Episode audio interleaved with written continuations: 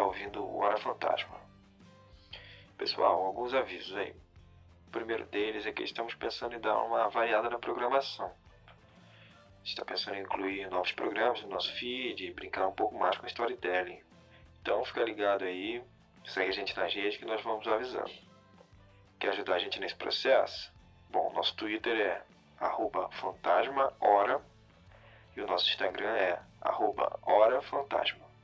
Mas se tiver dificuldade, é só entrar no nosso site, que é horafantasma.com, que lá tem todas as informações que você precisa. O segundo aviso é que estamos recebendo relatos do pessoal e vamos começar a contar aqui. Curte esses relatos? Então fica ligado, porque eles serão mais frequentes. Tem algum relato para nos contar? Envia por e-mail para contato@horafantasma.com ou por DM no nosso Twitter ou no nosso Instagram. O último aviso é que esse episódio foi gravado com a Gabi Laroca, do RDM, que topou falar sobre os filmes clássicos de bruxa. Tivemos aí o Halloween na semana passada e a gente quis fazer esse episódio especial de Halloween para o pessoal aproveitar e dar uma conferida nesses filmes.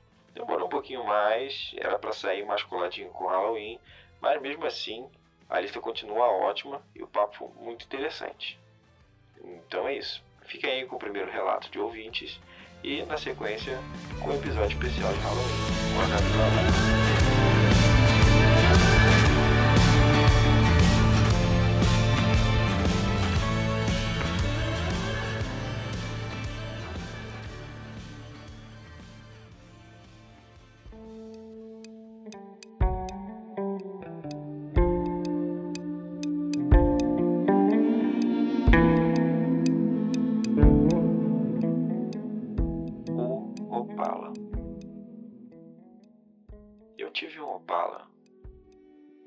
1976.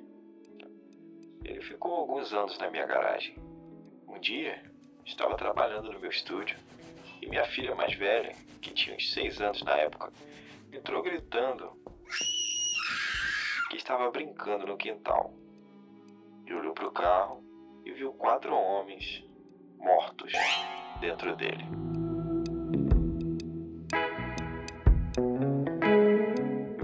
como eles estavam e ela falou que estavam com a cabeça caída de lado e com sangue saindo pela boca e ouvidos.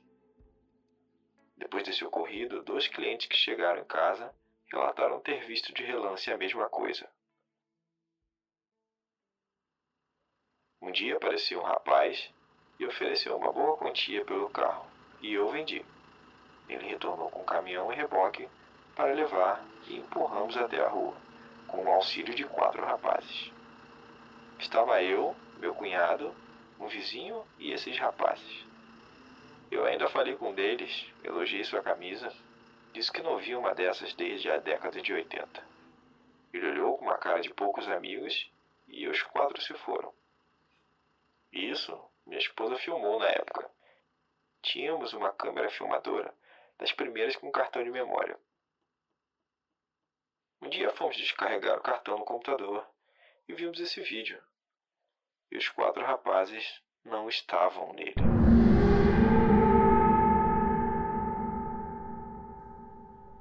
Ainda temos esse vídeo em algum cartão de memória na minha gaveta de bugigangas.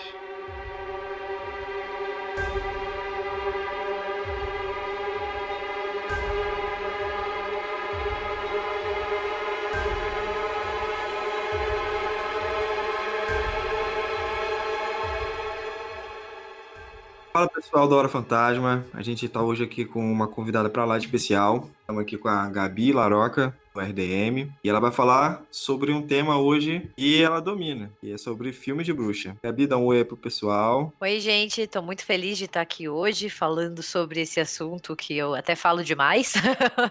é, muito feliz com o convite, assim. É, só quero agradecer o convite mesmo e estou muito feliz de estar aqui hoje. Você nunca fala demais, pode ficar tranquilo.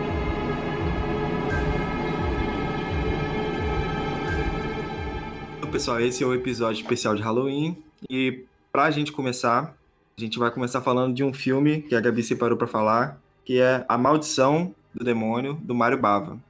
Gabi, por que você escolheu esse filme pra gente falar? Ai, eu acho que é um dos meus filmes favoritos, assim, para ser bem sincera. E em relação à temática de bruxaria também.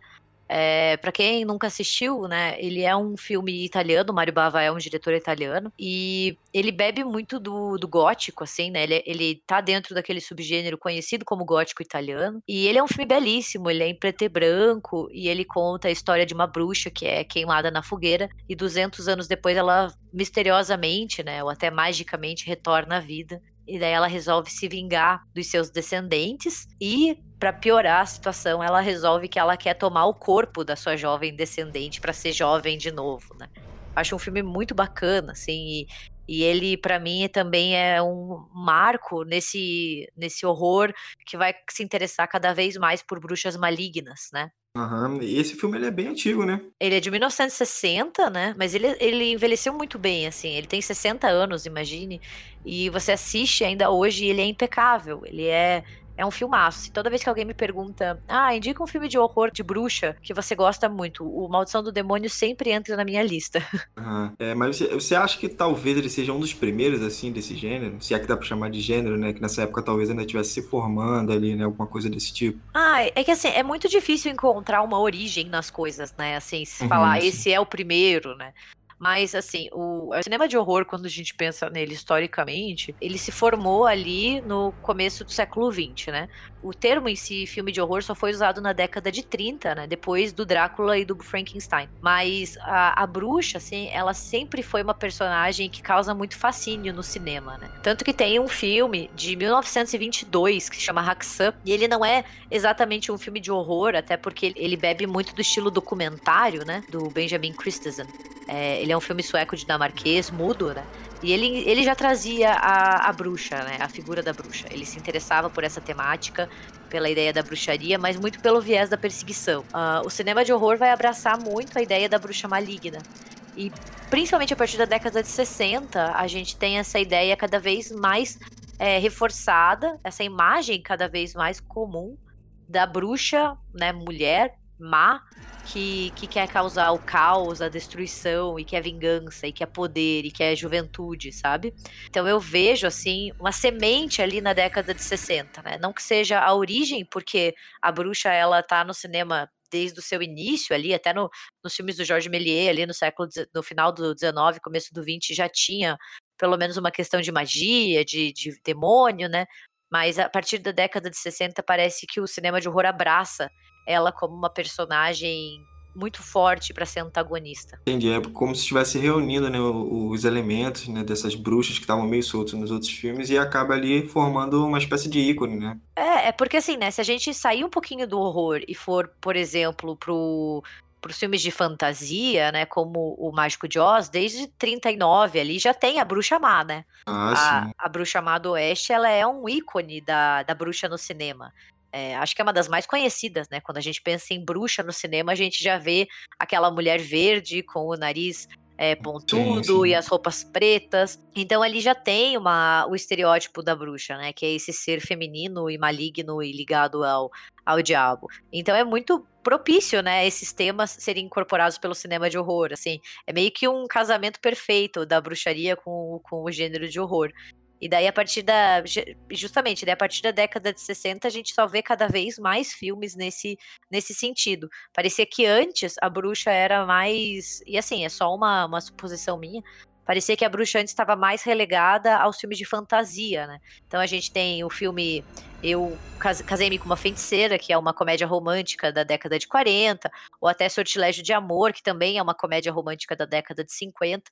Daí parece que a partir de 60 ali a gente tem uma mudança de tom, principalmente dentro do horror, que vai vai cada vez mais se alinhar a essa ideia da bruxa demonolátrica, né, da bruxa má. É curioso isso, né, porque realmente a bruxa, a figura dela, o estereótipo serve tanto para enredos de fantasia, como você falou, ou para os filmes de terror. Mas ela passasse a figurar nos filmes de terror só a partir daí, né, com, com essa força que você falou, é bem interessante. Realmente, tipo assim, é uma figura que você fica ali cogitando qual seria a origem, é meio incerto, é meio misterioso. É, ela tem é, essa questão né, do, do místico, do, do sobrenatural, realmente né, flerta com esses dois tipos de, de narrativas, mas até então ela só vinha sendo usada no, nas fantasias, né? Acho curioso isso, né? Será que tem algum motivo? Será que acaso, será?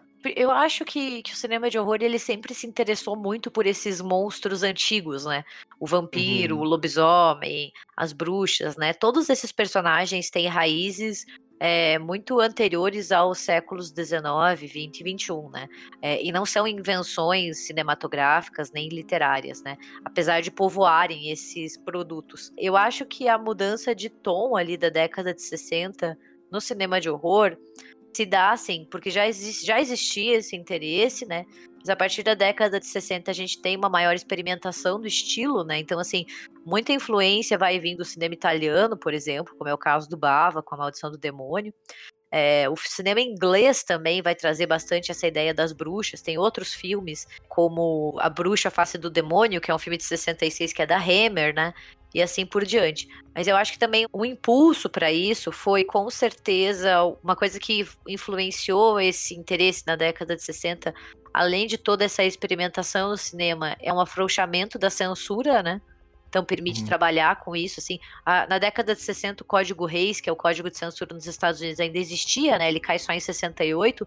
Então o próprio filme do Mario Bava, O Maldição do Demônio, ele foi censurado para entrar nos Estados Unidos, na Inglaterra também, se eu não me engano. É só uma curiosidade, né? No enredo do filme, a Asa, que é a bruxa principal, que é interpretada pela Barbara Steele, ela no começo ela tá indo pra morte, né? Ela vai ser queimada pelo seu uhum. irmão, pelo fato de que ela é uma bruxa, e junto com ela tá o seu cúmplice, né?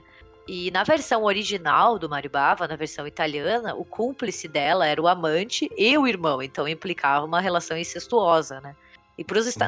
o filme entrar nos Estados Unidos e na Inglaterra e em inúmeros outros, eles cortaram essa parte e ele não é irmão dela, né? Ele só é o cúmplice e o amante, né? Então tem várias pequenas detalhes desses filmes que vão sendo cortados, né? E vão alguns diálogos são retirados para eles entrarem nesses países. Mas a minha tese, sim, é a minha a minha ideia é de que tenha uma relação também esses filmes com mulheres más com um certo fortalecimento do movimento feminista como pano de fundo, sabe?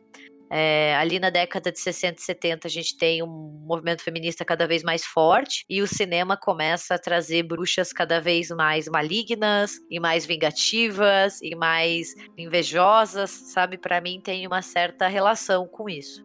Entendo como se fosse uma resposta, né? Exato. Esse maior interesse em mulheres más, sabe? Em mulheres gananciosas, né? E talvez seja até uma maneira como detratores veem o feminismo, né? Como um movimento de mulheres arrogantes, o que não é o caso, mas pelos seus críticos podia ser visto assim, né? E talvez fosse uma maneira de, de mostrar o quão ruim esse movimento poderia ser, né? Sim, faz sentido. Vale muito a pena assistir, assim. Ele é um filme com a Barbara Steele. Para quem não conhece, ela é considerada a sacerdotisa do horror, assim. Ela é daquelas atrizes clássicas do cinema de horror, assim. É, e ela faz um papel duplo no filme, isso é muito legal. Ela faz tanto a bruxa asa quanto a Kátia, que é a sua descendente. Então a gente tem muito essa ideia das duas faces da, do feminino, né? A mulher boa e a mulher má. E é um filme muito bonito, assim, vale, vale a pena conferir.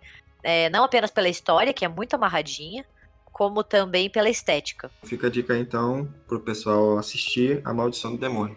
Então vamos pro próximo da lista, que é outro filme também que chama muita atenção pela estética dele, que é o Sim. Suspiria. Sim. Um dos poucos filmes que o Dario Argento fez que presta. Polêmica. Toda vez que a Gabi fala do Dario Argento na RDM, é só pra meter o pau. Não, o pior é assim, eu gosto dele, sabe? Uhum. Eu, é um diretor que eu gosto, eu gosto do Suspiria, eu gosto do Inferno, que é a sequência temática de Suspiria. Eu gosto do Prelúdio para Matar. Eu gosto de filme de Alo, né, que é a grande a grande marca dele, mas assim, ele fala tanta merda às vezes, sabe? E ele tem uhum. uns filmes tão ruins às vezes, assim, que tipo, ai, dá vontade de falar por quê? É, fez tanta coisa boa, né? Tipo, porra, Suspiria é um clássico do cinema e é um filme icônico no quesito bruxaria, assim. Acho que é um dos meus favoritos também. Mas aí às vezes eu olho, eu vejo umas declarações que o Argento já deu, sabe? Eu fico meio com o pé atrás. É, parece que o cara está fazendo filme jogando um dado, né? Aqui eu acerto, ali erro, vamos é... ver o que, que vai dar. Como pode alguém que fez filmes tão, tão clássicos e tão marcantes, o próprio Suspiria, o Tenebré, o Prelúdio para Matar. Depois faz umas porcaria, tipo Fantasma da Ópera, sabe? Ou que. é, ou assim, até a própria, é, falando do Suspiria, né? Que, que a, gente, a gente lembra muito do, do Suspiria, que é um filme de 77, do Argento. É, você uhum. falou pela ideia, tanto pela estética, né? Porque ele é um filme muito bonito, mas quanto pela temática. Mas é, ele faz parte de uma trilogia, né? Que é a trilogia das Três Mães. Então seria Sim. o Suspiria de 77, o Inferno de 80 e o último filme, que é o Retorno da Maldição, A Mãe das Lágrimas, que é um filme de 2007, né? Ele foi feito muito tempo depois, é uma bomba, né? É, é um filme que poderia ser enterrado e esquecido, porque olha que coisinha ruim. Mas vamos falar do, do Suspiria, que é um filme bom. que vale a pena. E né? vale a pena ser assistido, né? Então vamos lá. É, a história do Suspiria é a história de uma bailarina, né? É. E ela recebe o convite para estudar numa escola alemã, se eu não me engano, né? Na Alemanha. E aí ela acaba descobrindo que não é bem uma escola, né? Pois é. É, eu, eu gosto demais do, do enredo, assim. É um enredo relativamente simples, se você for pensar, né? Ele não é. Uh, o próprio Suspire, assim, o, o, Argento ele introduz a ideia da, da mitologia das três mães, mas que ele vai abordar muito mais na, no, na sequência temática do Suspiria, que é o inferno. Então ele é um filme bem com um enredo assim relativamente simples no sentido bom, né? Eu não tô falando como uma coisa pejorativa, uhum. porque é como você disse, é uma bailarina e ela é ela vai para a Alemanha para estudar balé nessa academia. E daí ela começa a perceber que tem coisas estranhas acontecendo na, no local. Até que ela descobre que, na verdade, aquilo, aquela casa, né, é um, um, grupo de bruxas, né? E daí lá reside, né, uma das mães, que são é, três irmãs, depois a gente descobre em outros filmes que criaram a arte da bruxaria, né? Elas seriam como as três bruxas mais poderosas do mundo. E ali na Alemanha ela descobre que naquela, naquela escola é, é a que ela descobre que aquela escola é a residência da mãe dos suspiros, né, a Madre Suspiriorum. E daí ela, ela vê que todas as coisas que estão acontecendo são sobrenaturais e ligadas à bruxaria. É, eu acho que o filme ele acerta exatamente nessa simplicidade que você falou. Ele vai mais na mitologia mesmo da, esse lance da, das mães, né, que eu acho que é muito legal que o filme explora, e o enredo simples mesmo, assim. Porque tem filmes, às vezes, que eles, eles começam a complicar, fica um negócio complexo, no final você não entende mais nada. Sim. E, e às vezes é mais fácil você fazer o que dá certo, né? É, eu, eu acho que o, o Suspiria, ele é, ele, ele é muito bom, assim. Eu, eu nem consigo falar, acho que nem tem como falar mal dele, né? Ele é esteticamente muito bonito. Nossa, uhum. ele é um uhum. filme lindo, assim. Ele trabalha muito com o jogo de cores azul, e, é, vermelho e azul, né? Então ele tem um visual, assim, espetacular. E, e, ele trabalha com a premissa muito básica da bruxaria, né? Que é aquela ideia de um mal que é um mal demoníaco e milenar, porque daí a gente vai descobrindo ao longo dos outros filmes, né? Que essas bruxas elas existem durante séculos, né? E que elas são causadoras de destruição e sofrimento e que elas contratam e a gente descobre isso ainda no Inferno e no Retorno da Maldição. Elas contratam um arquiteto para construir três mansões, né? Então, assim, por mais que a bruxa não apareça muito, e eu acho isso muito bom no Suspiria, né? Se você vê a Madre Suspiriorum, ela, ela é invisível, né? A gente não vê uhum. ela, a não ser a silhueta lá no finalzinho do filme, né? E mesmo assim ela é esse ser maligno que tá em todos os lugares, né? Então a, a mansão, e daí no inferno e no outro filme também, aconte também acontece isso, elas funcionam como uma extensão do corpo da bruxa, né? É, isso é muito inteligente da parte do Argento de não mostrar, né, a bruxa. Ela não precisa estar tá ali, carne e osso, para provocar o mal, de tão poderosa que ela é. Sim, sim, que é o mesmo recurso que o Lovecraft, por exemplo, aborda muito né, nos livros dele, de não mostrar, porque a, o simples vislumbre né, de certas criaturas seriam capazes de fazer as pessoas à loucura. E realmente não precisa, né? Só a, a descrição já é suficiente para impactar, só ali o vulto, a silhueta já é capaz de, de, de, causar um medo que é necessário, né? Sim, e assim, né, tem uma tradição da história da bruxaria, né, pensando historicamente, que o que causava, e a gente vê isso, por exemplo, na bruxaria inglesa, que era a ideia de que a bruxa, ela tem, ali no século XVI, de que ela tinha um corpo que não tinha tanta forma, né? Ou seja, a bruxa tinha esse poder de, de entrar em residências, né? E de, de meio que perturbar essa vida privada, né? Principalmente era uma preocupação muito das mulheres nesse caso. é, de entrar nesse ambiente doméstico, né? Já que esse corpo não tinha limites. E é muito interessante como o Suspira ele bebe um pouco disso, né? Dessa ideia de um corpo que não tem limites e que vai, e que vai se personificar na mansão. É, um outro filme que faz um paralelo muito bem com essa ideia do corpo sem limites da bruxa é o Bruxa de Blair, né? Que a gente vai falar depois. Mas uhum. essa ideia da bruxa, que é tão má e tão poderosa, que ela não precisa estar tá ali, né? Então, ela não tá no caldeirão, não é aquela imagem tradicional da bruxa, que nem no Mágico de Oz ou em inúmeros outros filmes, que a bruxa voa na vassoura e que ela tá no caldeirão, né? E que ela tá vestida de preto. A gente não vê essas bruxas. E, e, o Suspiria, ele mostra em vários momentos com a câmera, né? Como se a gente estivesse olhando que nem elas. E eu acho isso genial, né? Porque você se coloca no corpo da, da bruxa, assim. Você você não vê ela, mas você sabe que ela tá naquele, naquele local. Seja pela, pela trilha sonora, pelo movimento da câmera. E só quem é muito bom cineasta consegue fazer isso, né? Sim, sim. É, você já chegou a assistir o remake? Ah, eu assisti, mas eu não. eu ia perguntar exatamente isso. Assim, é daqueles filmes que o original é melhor? Assim, eu não acho um filme ruim, mas eu acho ele muito longo. Eu acho duas horas e meia muito longo. Eu, eu sou eu sou meio crica com um filme que demora demais, porque daí parece que quer dizer muito e não diz nada para mim, sabe? Uhum. Me lembra dos traumas de quando eu resolvi assistir, sei lá, Doutor Givago, Lawrence da Arábia uhum. e O Vento Levou, que são esses filmes clássicos que demoram quatro horas, assim. Então, eu acho que eu acho que ele, ele é uma refilmagem, mas ele não é uma refilmagem, né? Por mais que ele use da mesma do mesmo pretexto, ele vai por um caminho diferente do, do Argento, né? Uhum. Esteticamente, e, e, ele tenta trilhar um outro caminho. É, eu não acho que seja um filme ruim, mas, putz, eu gosto tanto do original. E eu acho ele um filme tão icônico, né? Eu acho que você assiste ele, imagine, ele é um filme de 77. Você assiste ele hoje, em 2020, e ele continua tão, tão atual e tão impactante que para mim é difícil ver um remake. Mas eu não acho ruim, assim, sabe? Não, não, não acho que seja daqueles assim, meu Deus, mataram um filme que eu gosto, sabe? Eu acho que são filmes bem independentes, sabe? Bem distintos. É até difícil ver um como a sucessão do outro. Sim, entendo. E, e, também ah, concordo com você quando você fala que não precisava ter esse tempo todo de filme, né? Eu acho que é uma tendência também que o pessoal hoje em dia tem que fazer filme com mais de duas horas. Você não vê mais é. filme de uma hora e meia. É tudo pra cima de duas horas. Às vezes não precisa, né? Não, eu também acho que não, assim, mas. Porque daí parece que você. É muito mais fácil você se perder, né? Em duas horas e meia. Você vê o filme do, do Suspiria do Argento, ele tem uma hora e quarenta.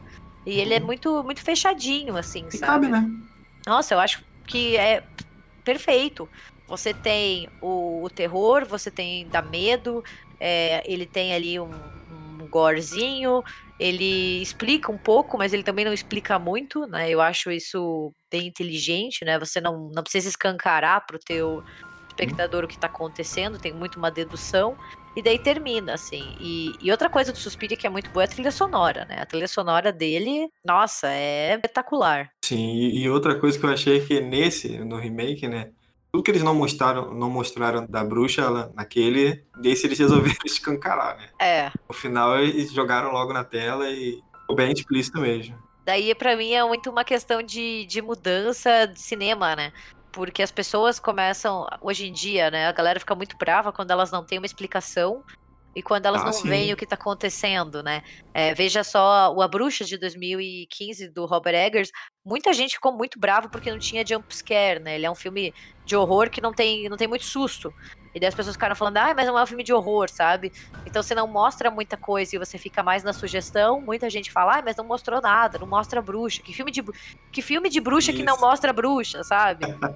não, eu ouço muito isso sobre o, o a bruxa de Blair, né? Ah, é bruxa de Blair, mas não tem nem bruxa, cadê bruxa? É, As tanto... pessoas às vezes nem entendem porque não mostra. Exato, tanto que o Bruxa de Blair, o, a continuação, né, que saiu em 2016, né?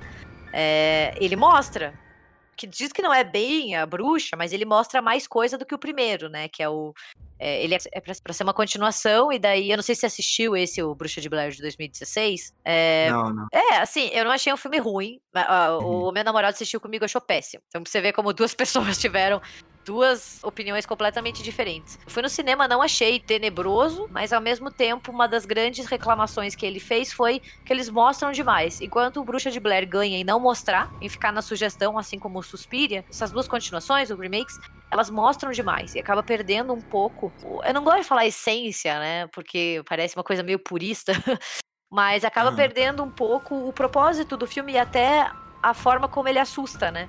Porque eu acho que o Suspiria e o Bruxa de Blair também, eles assustam porque a gente não vê. Sim, é, é a fórmula, né? É, aquele, me, aquele mal invisível que pode estar do teu lado sem você saber. Sim, concordo.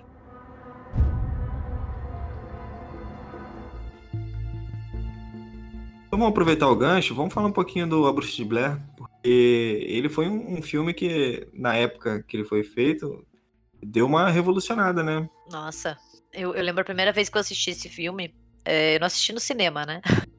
Mas. Documentário, né? Filme não, é... documentário, né? Eu fiquei. Nossa, eu fiquei assustada, gente. Eu fiquei sem dormir à noite. Eu acho que eu tava, tipo, na terceira série. Daí eu enchi o saco pra alguém alugar pra eu assistir com as minhas amigas. Aquela cena que eles entram na cabaninha e tem as mãozinhas das crianças na parede. Aquilo lá me perseguiu por algumas semanas, assim, né? É, o uhum. Bruxa de Blair, ele, ele não só é um ótimo filme de bruxa, como um ótimo filme de horror, e como, assim, é, também, de novo, né, não existe a origem, mas ele, ele meio que abriu, ele escancarou portas pro found footage, né, que já existia, mas ele ali uhum. mostrou que, que era um subgênero extremamente interessante e rentável. Tanto que o cinema abraçou o found footage até uma hora que a gente não aguenta mais assistir, né? Sim. e o que eu acho interessante, é que, não sei se é verdade, mas o que eu li foi que os atores né, que fizeram a filmagem, eles receberam as instruções de como operar a câmera e, e é isso. Vocês estão aí na, na, na, floresta, filma aí. A gente vai ficar por aqui, vamos dar um susto de vocês. Eles não sabiam muito bem o que estava acontecendo e foi mais ou menos isso, né? É, eu também, também li isso, assim. E, e, outra coisa que eu li também, né, é essa questão do marketing do, do filme, que é muito interessante, uhum. porque eles venderam realmente como uma gravação que foi encontrada, né? E as pessoas acharam que não, que não tinha nada de ficção, né? E que os atores realmente tinham desaparecido nas, na floresta e que eles realmente eram estudantes de cinema. Tanto que diz que no IMDB, é, quando você clicava no nome do do, do, ator, né? Que o nome do ator é o mesmo nome do personagem. Sim, sim. Aparecia como desaparecido. E os membros da família das, desses três ficaram preocupadas e acharam que tinha, e acharam que tinha acontecido alguma coisa. Então, ele é um filme que tem uma história muito, muito bacana por detrás, assim, pra você ver a, a inovação, até a, a, imaginação da galera que pensou em fazer isso, né? Sim, o marketing deles a gente tem que bater palma, não tem, é, tem como dizer que foi ruim, né? Os caras arrasaram. Mas eu acho é. que uma coisa também que acabou acontecendo foi que depois que tudo ficou um pouco mais claro para quem estava indo assistir o filme, eu acho que aí já não teve o mesmo impacto, né? Por exemplo, para quem foi assistir achando que era realmente um documentário e tudo mais, né? Ah, deve ter sido terrorizante. Nossa, deve ter sido aterrorizante você ir no cinema e achar que aquilo lá realmente aconteceu, né? É, e essa sim. é a premissa do found footage, né? É você sim, sim. achar que você realmente está assistindo aquilo sem corte, sem edição e que aquilo realmente aconteceu, né? Que foi uma coisa que mais ou menos o Atividade Paranormal conseguiu refazer alguns anos depois, muito na trilha uhum. do Bruxa de Blair, né? Mas o, o Bruxa de Blair, para mim, ele é ainda mais assustador porque ele se passa numa floresta. E, e, putz, é um ambiente horrível, né? Porque é claustrofóbico. Eles vão entrando na floresta e eles vão se perdendo e daí eles perdem aquele o senso de direção e eles não conseguem voltar. Sim, realmente é, é um ambiente que você não sabe o que você pode esperar, né? Não sabe se vai vir um animal, ou se tem um assassino, ou se de fato vai encontrar com a bruxa, né? E, e o, o, o, filme deixa muito aberto se realmente existe uma bruxa ou não, né? Tanto que se você entrar em qualquer fórum da internet hoje, ainda tem várias discussões e várias alternativas e, sabe, pessoas falando, não, olha, esse é, isso é o que aconteceu no final, né? Tinha bruxa ou não tinha bruxa, né?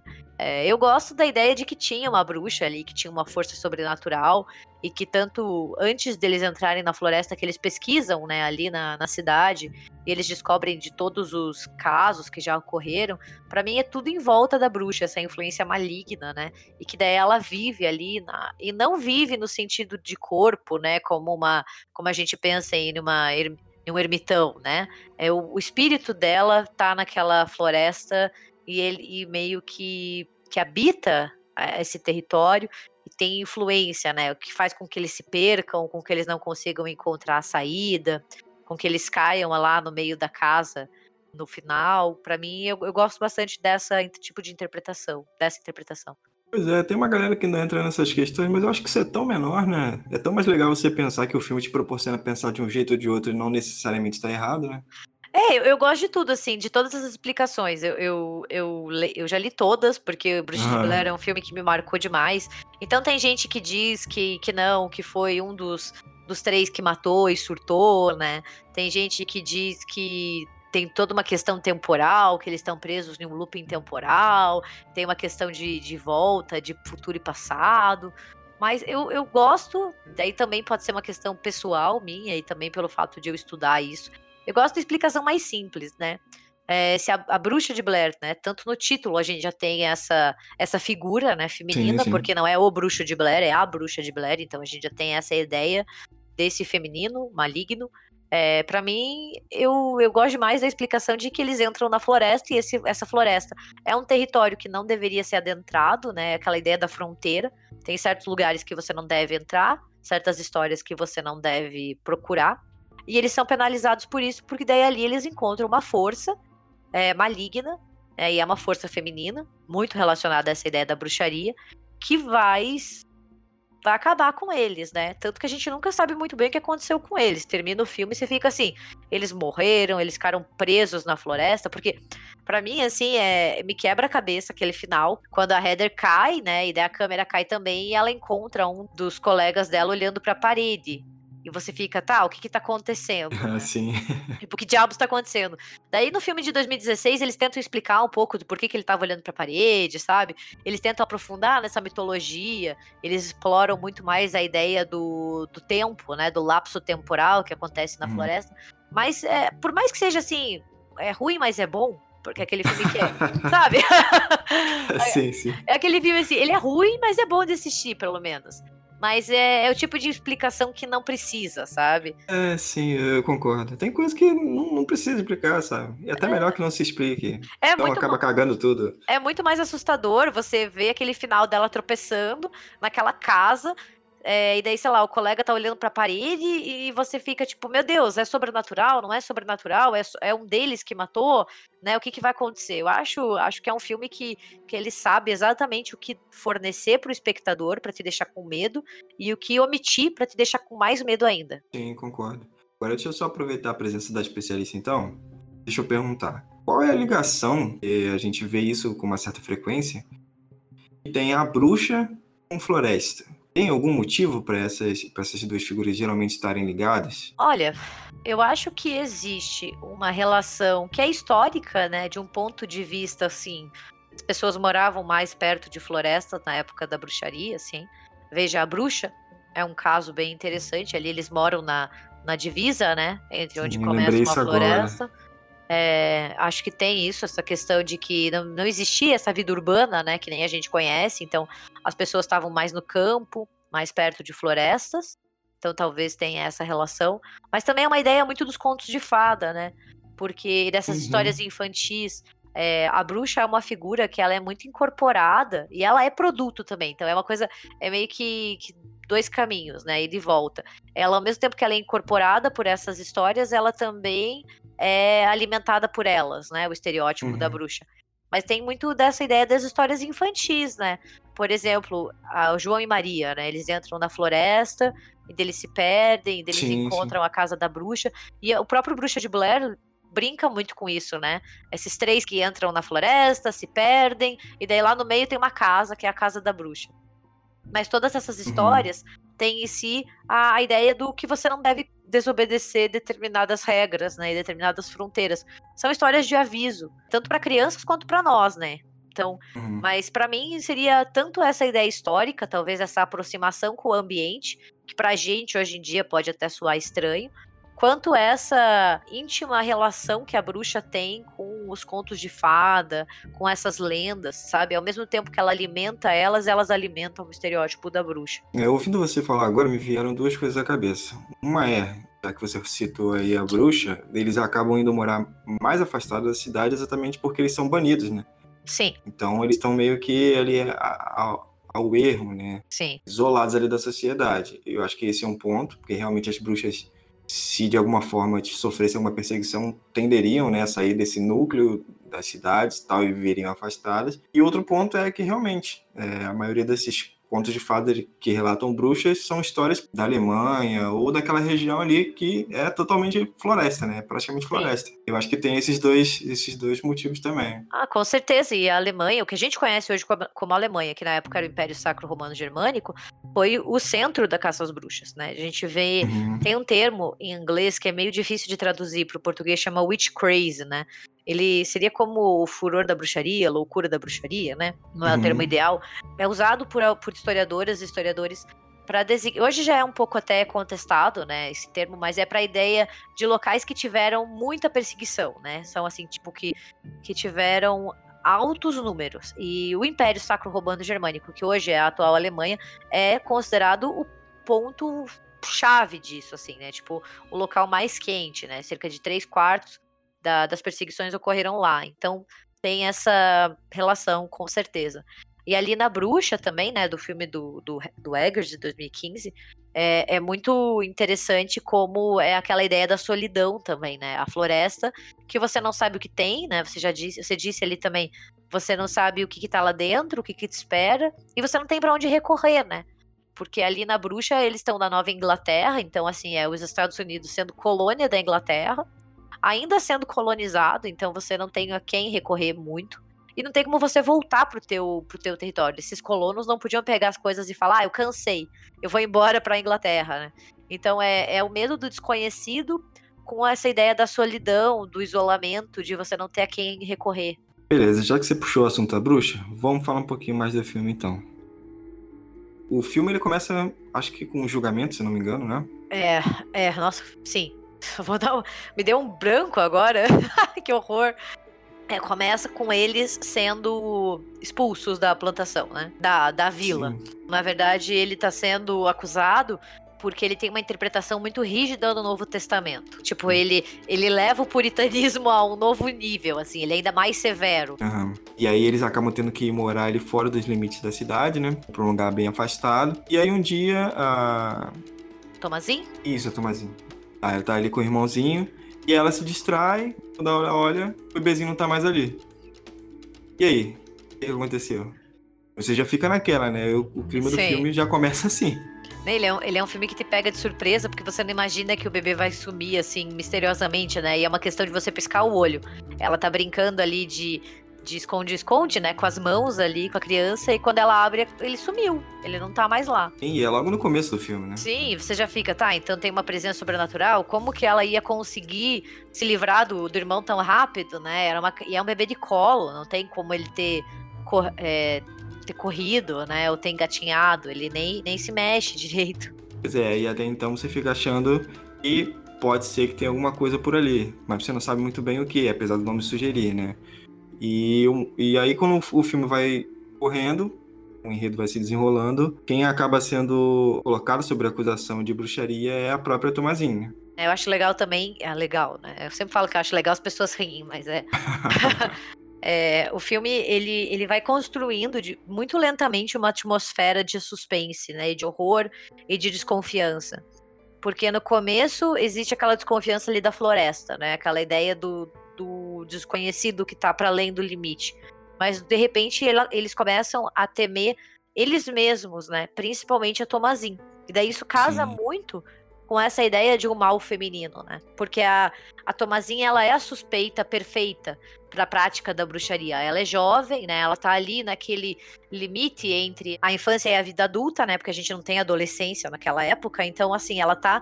Ela é praticamente uma mulher e ela já é vista, né, com desconfiança pela mãe e com desejo pelo irmão, né? Tem várias tomadas que a gente vê o irmão dela, o Caleb, olhando para ela assim com uma cara de, ah, e aí, sabe? Então ela vira assim um personagem que ali dentro daquela casa ela perturba a ordem, né?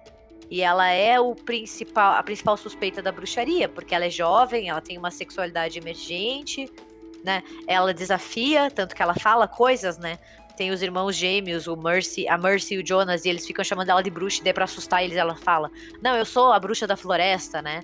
quando eu durmo, meu corpo dança com o diabo, e ela fala esse tipo de coisa para assustar, então ela é afrontosa.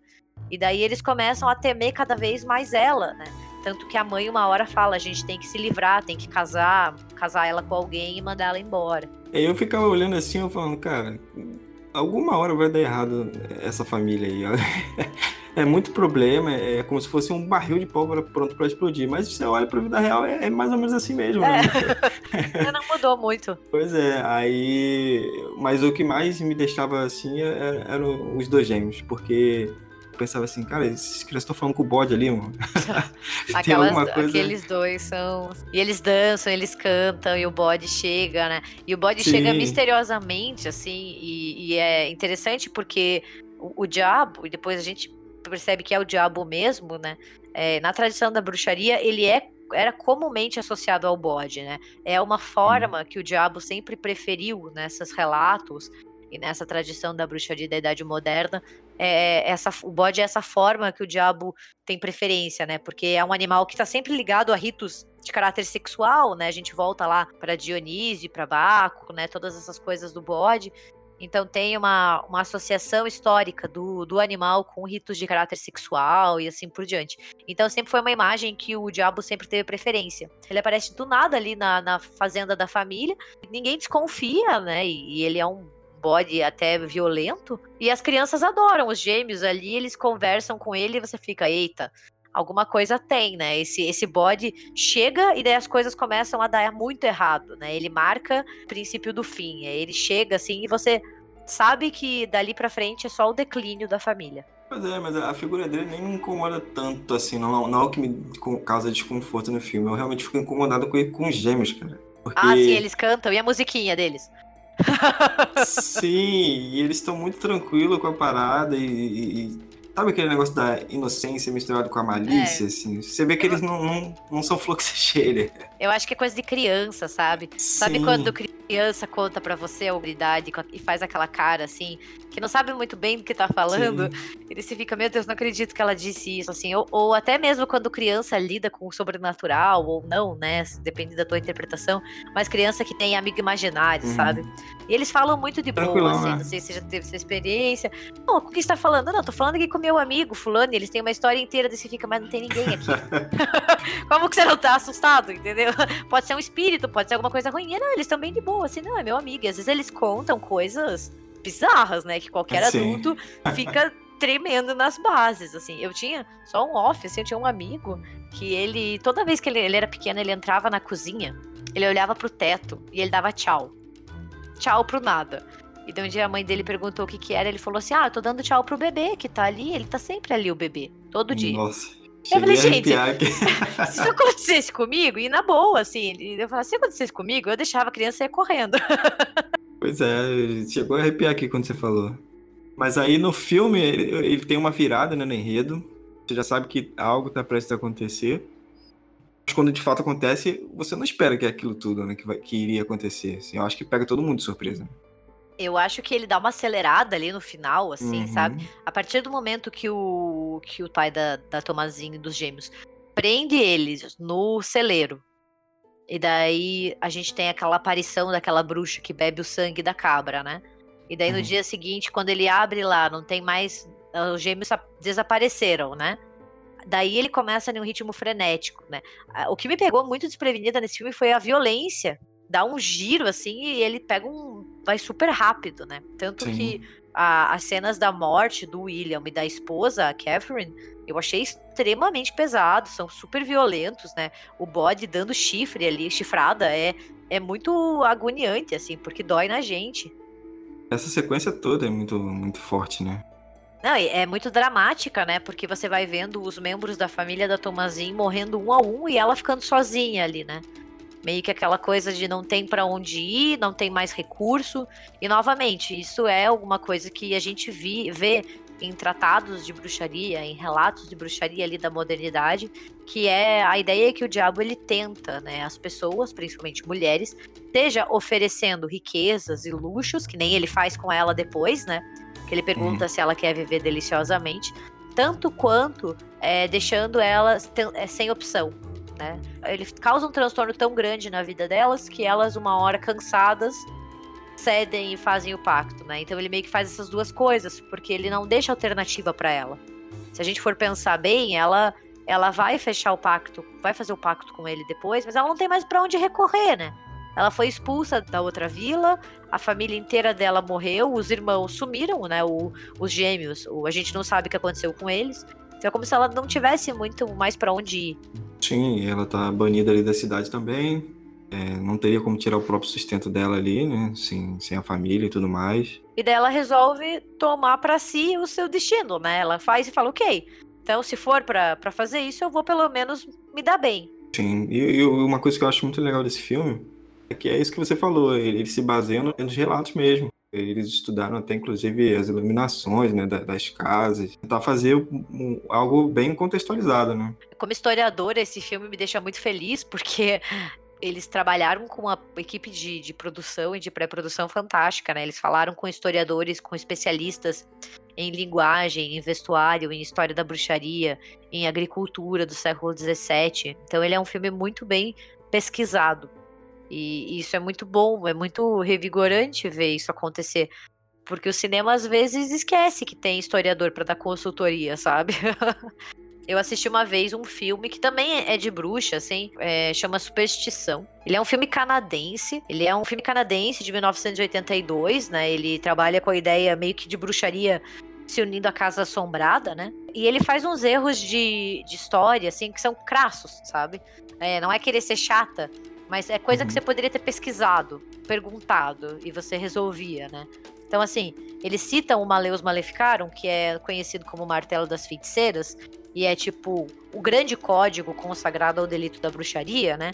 O Maleus foi escrito no século XV, no final do século XV, por dois frades germânicos, né, da ordem dominicana do Império Sacro Romano Germânico. E daí no filme, por exemplo, eles falam que o Maleus é, foi escrito pela Inquisição Espanhola, sabe? São uhum. detalhes que, tipo, era só você fazer uma pesquisa. Não tô falando de uma coisa muito complexa, sabe? E isso dói, assim, como historiadora dói. Porque é só você contratar. E tem muito historiador e historiadora que faz esse, essa assistência, né? Esse, esse tipo de, de consultoria. E o A Bruxa é, vai na direção contrária, né? Eles se empenharam em criar um ambiente que fosse historicamente condizente com o que aconteceu, né? Que é esse século XVII na Nova Inglaterra. O filme se passa, dá a entender, antes de Salem, né? Algum tempo antes, mas já com essa ideia do medo do diabo, né? Esse clima de desconfiança, tanto que o próprio William é expulso da, da cidade ali porque ele tem interpretações muito radicais para o puritanismo. Então, assim, tem esse ambiente de desconfiança e de medo, assim, que eu acho que o filme criou de uma maneira incrível. Já que você falou em Salem, a gente tem outros dois filmes aqui para comentar nessa lista e tem a ver com o tema. Sim. Então, só para contextualizar, eu queria que você explicasse o que aconteceu em Salem, para aí a gente entrar nesses dois filmes, pode ser? Pode ser. É, o que aconteceu em Salem, né? Salem é uma cidade atualmente no estado de Massachusetts, nos Estados Unidos. E o que aconteceu é que teve um caso de, de perseguição às bruxas, né?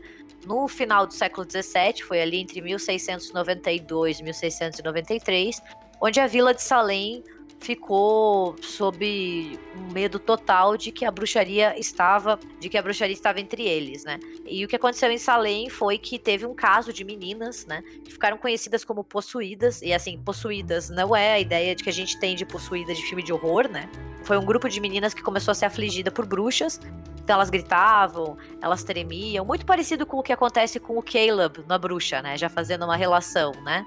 Uhum. É, que tem como se fosse espasmos, não consegue falar, né? Não consegue comer. E elas tiveram isso, e a explicação foi de que estava rolando bruxaria. É, foi um caso de perseguição muito grande, assim, que chamou a atenção em Salem é que ele foi aumentando para além das suas fronteiras, né? É, não foi o único caso de bruxaria na Nova Inglaterra. A gente comumente pensa que só aconteceu caça, caças bruxas nos Estados Unidos em Salem, mas existiram em outras, outros territórios também ali na Nova Inglaterra. No fim, mais de 200 pessoas foram acusadas nos eventos de Salem, o que é muito, né? É, e no final acabou que 14 mulheres e 5 homens foram sentenciados à morte, né? E meio que foi, foi isso que aconteceu resumidamente. E a história acabou ficando muito conhecida pelo livro, né? Na verdade, é uma peça de teatro que chama The Crucible, e no Brasil ficou conhecido como As Bruxas de Salem, que foi publicado em 1953, ali na década de 50, pelo Arthur Miller, né? E ele usa a, as caças bruxas como uma metáfora para caça ao comunismo na década de 50 nos Estados Unidos. É, acontece que essa fomentou ainda mais o interesse na caça às bruxas em Salem, e isso, Salem é um ponto histórico lá nos Estados Unidos, e daí em 96 virou um filme, também conhecido como As Bruxas de Salem, com a Winona Ryder e com o Daniel Day-Lewis. Então conta um pouquinho a história que se passa nas Bruxas de Salem. O filme segue muito a peça do Arthur Miller, né? Então, e ele vai se focar muito em dois personagens, que é a Abigail Williams, que é a personagem da Winona Ryder, e o John Proctor, que é o Daniel Day-Lewis, né? E daí isso, a história do filme e a história da peça é, não são não se sabe se é historicamente verídico, né? Eu digo que a gente não sabe porque eu não coloco a minha mão no fogo por ninguém. Mas na, na peça do Arthur Miller e no filme do, do Nicholas Reitner, é, a Abigail, que é uma jovem adulta, assim, de 18 anos, ela tem um caso com o John Proctor, que no filme é o Daniel Day-Lewis ali com seus 30, 40 anos, né? E quando ele termina o, o caso com ela, ela resolve se vingar, né? E, e, daí, claro que tudo casa com a ideia das meninas estarem implementando mágica, né? Algumas ficam doentes, e daí ela usa um pouco disso para manipular. Então ela vira a vilã do filme. Na vida real, assim, na, na história mesmo, é, não tem nenhum registro de que eles tiveram um caso, sabe? Porque a Abigail, na época, tinha 10, 11 anos. E o John Proctor tinha mais de 60. Mas então... eles são então personagens históricos mesmo? São, foi... eles existiram ah, mesmo, sim. existiram mesmo. Todos os personagens que estão tanto na, na peça quanto no filme, eles existiram em Salem mesmo. Eles estão nos relatos. A Abigail, por exemplo, que é a personagem da Winona Ryder, ela foi uma das possuídas, né? Dessas meninas que acusaram outras mulheres de bruxaria. E o John uhum. Proctor, ele foi um dos homens que foi morto, inclusive, por bruxaria, né? Por associação à bruxaria. Ele foi enforcado porque a sua esposa foi é, acusada de bruxaria. Ela não foi morta porque ela estava grávida, né? E, e, eles tinham uma lei de esperar a mulher parir para depois levar a cabo a sentença. E ela acabou dando sorte porque logo depois é, o governador da Nova Inglaterra acabou com os julgamentos e ela foi uma das liberadas. Então a esposa dele não morreu, mas ele morreu. Essas personagens são, são históricas mesmo. Mas aí tem essas nuances, assim, né? No, na peça de teatro e no filme, a Abigail e o John Proctor têm um caso, mesmo ele sendo casado, ela tem ali uns 18 anos. Nos registros históricos não tem nada disso, porque eles tinham uma diferença de idade muito grande, né?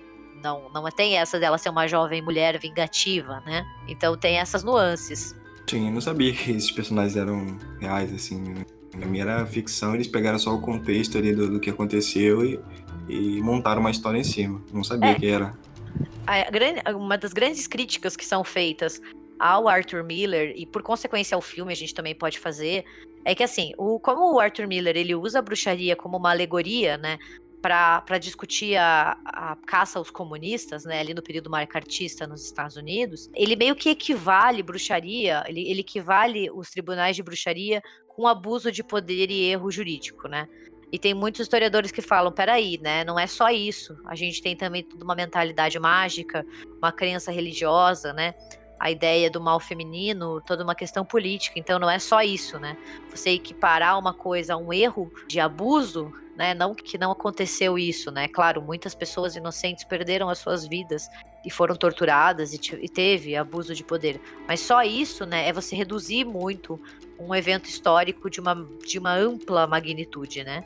E outra crítica que se faz bastante a essa história é como ele vilaniza essas meninas que foram as que acusaram, né?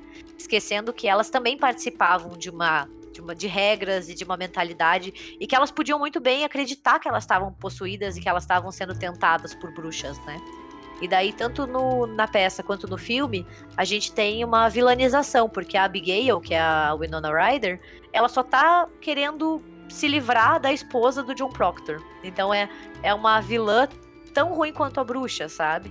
Então é meio perigoso, porque daí você acha que elas estão ali manipulando, e na vida real não foi bem assim. Certo, e, e o mesmo evento de Salem foi pano de fundo também do Abracadabra, né? Ai, que eu amo, muito. Então fica à vontade, Gabi. Fala aí por que, que você gosta tanto. Putz, pra mim é um dos filmes que eu mais gosto, assim. É, é, é um item obrigatório na minha lista de Halloween, né? É, o Abracadabra ele é um filme de 1993, né? Ele é da Disney e ele conta a história, na verdade, de um adolescente, o Max, que, que se muda da Califórnia para Salem, né? E ele tá com toda aquela pose, né, de adolescente machão, que ele não acredita naquelas coisas. E a cidade tem três cidadãs ilustres que são as irmãs Sanderson, né? Que foram justamente ali na, no final do século XVII é, enforcados por bruxaria. E o Max vai com a irmã Dani. O filme se passa na noite de Halloween. Eles vão pedir doces ou travessuras até que eles vão na casa da Alison, que é a crush dele, né? E daí ela, a Alison leva eles para casa das irmãs Sanderson, né? Que foram mortas há mais de 200 anos. E daí o que acontece é que ele acende uma vela, né? E a vela libera as irmãs por uma noite e elas renascem querendo fazer uma poção que precisa de crianças, né? Elas são aquelas bruxas bem clássicas que estão em volta do caldeirão e que matam criancinhas e que fazem poções e que querem ficar jovens. Então é um filme de aventura, né? Um filme de comédia, ele é infantil, porque daí é é o Max, a Dani e a Ellison, né? Os personagens os heróis correndo contra o tempo, junto com a ajuda de um gato preto falante, que é o Binks, para tentar impedir que as bruxas consigam renascer para sempre, né? Porque elas têm, elas ficam vivas por uma noite só, mas se elas conseguirem fazer o feitiço, elas renascem e daí não tem mais como se livrar delas. E eu tava lembrando que agora disso que o objetivo delas é ficar solta, né? Sim, elas querem ficar jovens, né? Porque do comecinho do filme elas estão bem envelhecidas. Elas conseguem matar uma criança né? Que é a uhum. irmã do, do Binks, depois ele é transformado em um gato, que é a Emily. E daí elas ficam jovens. Então tem essa ideia do estereótipo. É um estereótipo muito, muito comum na bruxaria, né? A bruxa que faz de tudo para se manter jovem e bela. E daí elas são culpadas de bruxaria, elas são enforcadas, e daí quando elas voltam, elas só tem essa, essa noite, né? Quando o sol nascer, elas viram pó. Então elas correm contra o tempo para pegar o, o livro, né? Que tem aquele olho, eu adoro aquele livro é, e fazer um feitiço, uma poção que possibilite com que elas não, não morram de novo. E aí eles tentam pegar o livro também para elas não conseguirem alcançar é, o livro, né? Ah, é muito bom. O gato, lembrei agora. Eu tava lembrando que o gato era um menino, né? Sim, o gato é, é o menino do começo do filme, é Foi o Thackeray E daí ele fica é, meio que fadado a ficar vivo pro resto da vida e ele sempre cuida da, da casa para que ninguém acenda, né? Porque para acender a vela. Porque para elas voltarem à vida, a vela tem que ser acesa na noite do dia 31. É, por um virgem. E o Max, que é esse adolescente que veio da Califórnia, ele faz exatamente isso e ele consegue fazer com que elas renasçam. Ah, eu acho um filme muito divertido, eu acho ele muito, muito bacana. Ele é leve, é um ótimo entretenimento, assim. E é bem naquela vibe de aventura, né? Da sessão da tarde, né? Sim. É, ele é engraçado. É, elas são divertidas, elas não dão medo, né? Elas não são, elas não são aquelas bruxas que causam medo. Elas são super divertidas, elas fazem um monte de patetice, né? Eu acho muito legal como elas não sabem lidar com a contemporaneidade, né? Afinal, elas foram mortas há muitos anos atrás. Sim. Então, assim, elas não sabem o que é um ônibus, elas não sabem o que é asfalto, quando um deles liga o alarme de incêndio e começa a cair água, elas acham que é tipo alguma coisa demoníaca. Né? Eu acho muito genial, assim. E para mim, uma das melhores cenas, tirando, tirando a cena do baile, né? Que, elas, que a Beth Midler canta junto com elas. Elas cantam I Put a Spell on You, que eu acho muito, muito legal. A cena em que elas vão pedir doces ou travessuras, né? E elas encontram um homem vestido de Satã. E elas acham que é o mestre delas. Eu acho muito bom. É um cara, assim, de, de um senhor vestido de, de diabinho. E daí elas ficam tipo, meu Deus, é o mestre! Ah, é muito bom, é muito engraçado esse filme. Pra quem não assistiu, assim, que eu acho que tem poucas pessoas que não assistiram esse filme porque ele passava demais na sessão da tarde, né? Uhum. Mas é, vale muito a pena, porque ele é super, super divertido. Pô, agora deu vontade de reassistir, porque eu realmente não lembrava desses detalhes. Eu assisti, era muito novo, então, assim, para mim era mais assim, tô vendo ali, mas não tô nem assimilando direito. Ai, Agora você, você falando, eu tô, tá voltando à memória, assim. Você falou uma coisa interessante que é, são bruxas que você não, não tem medo, assim, não, porque tinha filmes que eu assistia antigamente que eu, eu só de ver assim a figura da bruxa ali, eu já tinha pesadelo, às vezes nem conseguia terminar de ver o filme, que é o caso, por exemplo, do Convenção das Bruxas. É Sim. quando tem aquela reunião lá dentro do, do auditório, e aí todas elas tiram a máscara, assim. Acho que eu precisei de umas três vezes tentando assistir esse filme para de fato conseguir assistir. Porque nessa cena eu já trocava de canal, desistia, passava a noite sem dormir, só imaginando ali. Imagina, uma mulher vai, tira a máscara e por debaixo tá aquele ser lá cheio de pus, cheio de. Sim. Né? São coisas que traumatizam a criança, né? Nossa, demais. Assim, eu acho que. Eu até falei no, no episódio, a gente fez um episódio no RDM recente, né, sobre Abracadabra e Convenção das Bruxas. Uhum. Eu fiquei assim, gente, quem que disse que Convenção das Bruxas é um filme infantil? eu morria de medo. Isso não é filme para criança. E passava à tarde, né? Era um filme que eu, eu, lembro quando eu era criança passava demais, assim. Eu não lembro se era qual canal, né? Mas era um filme muito frequente, daqueles que você cresce e você já assistiu umas 10 vezes, né? E, enquanto o Abracadabra ele é muito mais cômico, né? As bruxas são engraçadas, elas são divertidas, você, você ri com elas, né? A, as bruxas uhum. da Convenção das Bruxas, principalmente a, a Angélica Houston, elas são medonhas, né? Sim. Porque elas não gostam. É, assim, né? Os dois filmes, elas não gostam de crianças. Mas a gente até consegue rir da Beth Midler falando da, das, da, das crianças, né? Que ela não gosta. Sei lá, a Dani chama ela de feia e ela fica super ofendida. Ela resolve matar a criança por causa disso, sabe? Você até Sim. tem um ar cômico. Mas no Convenção das Bruxas, elas querem, tipo, transformar todas as crianças em rato e destruir o mundo. Não tem, o mundo não tem mais crianças, sabe? Pra piorar, elas têm esse, esse disfarce, porque elas parecem mulheres normais e daí elas tiram e elas são monstruosas, né? E principalmente a personagem da Houston ali, ela que é a bruxa mor, né, a grande líder. Nossa, ela é medonha, né? Ela é aterrorizante. Eu fico olhando até hoje, eu fico, meu Deus, eu gosto muito desse filme também, mas eu não sei da onde alguém achou que ele era para criança. Sim, e é outro que tá para sair um remake, né? Ah, eu assisti. Mas... Você assistiu? Já saiu, inclusive. Ah, já saiu? Saiu. É, eu gostei, sabia? É, eu tava conversando com uma, com uma conhecida, inclusive, hoje sobre isso. Os dois filmes são uma adaptação do livro do Roald Dahl, né? Que é o autor, por exemplo, da Fantástica Fábrica de Chocolates e assim por diante. E esse, o, esse remake, né? Esse filme de, dois, de 2020, ele é um pouco mais fiel ao final com o livro, né? Então tem essas diferenças.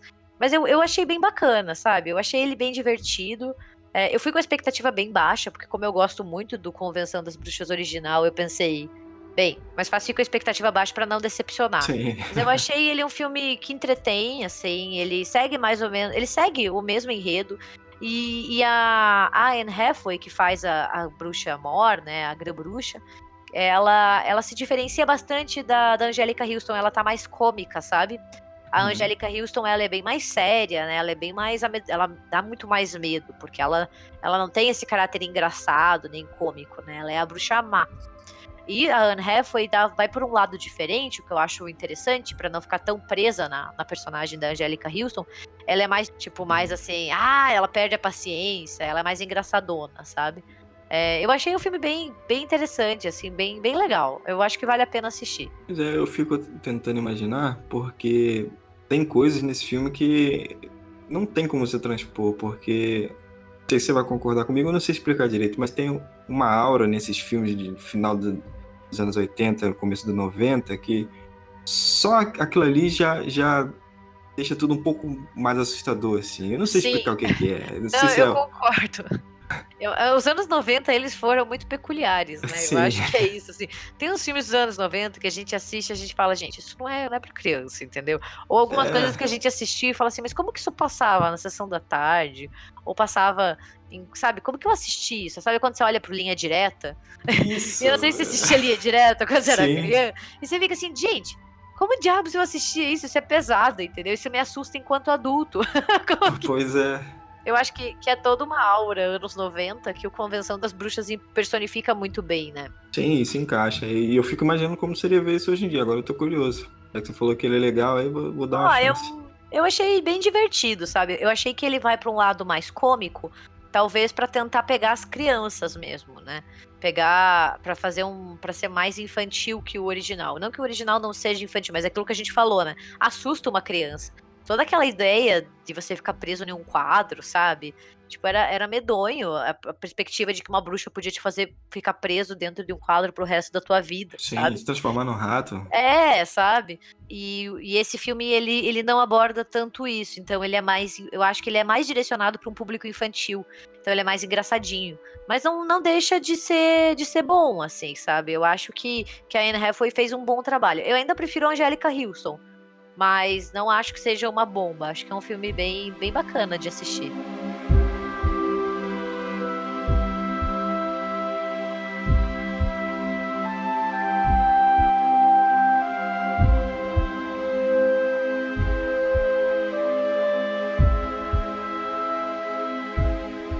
E para a gente terminar essa lista, é, Gabi, fala um pouquinho sobre os Jovens Bruxas.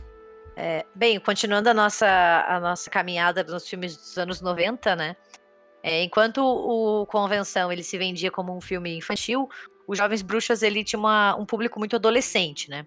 É, ele conta a história de uma menina, né, uma adolescente, que se muda para Los Angeles para começar uma nova vida. Ela perdeu a mãe e daí ela se matricula em um colégio, o pai dela, né, matricula ela em um colégio cristão. E, e, lá ela acaba conhecendo três outras alunas que são como se fossem outsiders, né, excluídas, assim, sofrem bullying. E elas quatro se unem para realizar magia, né, realizar feitiços. E acontece que a magia delas vai ficando cada vez mais forte e acaba fugindo um pouco do controle, acabam surgindo desavenças, né? Uma delas é mais sedenta por poder, a outra fica com receio, né? Então ele, ele pega muito esse essa temática adolescente. É, é um filme que eu gosto bastante também. Ele acabou de ganhar um reboot, né? Que acabou de sair pela Amazon Prime. É, não está disponível no Brasil ainda por meios legais, né? Só uhum. avisando. Mas ele é um filme que ele é bem a essência dos anos 90, né? Então ele bebe da cultura gótica e ele bebe também da religião Wicca, né? Tanto que muitos pesquisadores falam que foi meio que uma porta de entrada cinematográfica para muitos jovens se interessarem pela Wicca, né? Por, essa, por esse tipo de, de bruxaria benéfica.